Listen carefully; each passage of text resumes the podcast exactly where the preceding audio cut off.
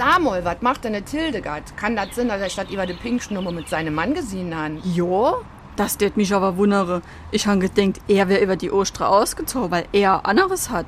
Das hat mir auf jeden Fall das Lore verzählt. Ah ja, das habe ich auch gehört, deswegen froh ich da ich ja. Aber wie ich das so sehe, hat sich das bei denen zwei Nummer ingeringt. Ey, da muss ich gleich mal das Lore fragen, ob's etwas weiß, ob bei denen wieder alles in Butter ist. SR3. Warum wir so reden. Wie man schwätze. Einige Sprachforscher gehen davon aus, dass die Formulierung Alles in Butter. im frühen 20. Jahrhundert entstanden sein soll. Nach den Notzeiten sollen Wirte vor ihren Gasthäusern mit Schildern mit der Aufschrift Alles in Butter geworben haben.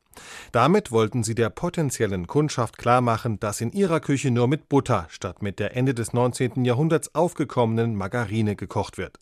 Andere Quellen behaupten, der Ausdruck sei viel älter und stamme aus dem Transportwesen. Hochwertige Glaswaren aus Venedig wurden früher vor dem Transport über die Alpen in Fässern mit Butter eingelagert.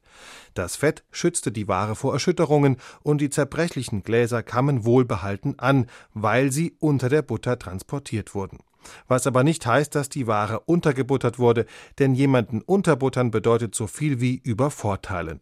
Damit verwandt ist auch die Redensart, Der Doll lässt sich die Butter vom Brot holen. warum auch nicht, wird da mancher sagen, wenn noch genug Laie bleibt, ist doch wieder alles in Butter. SR3.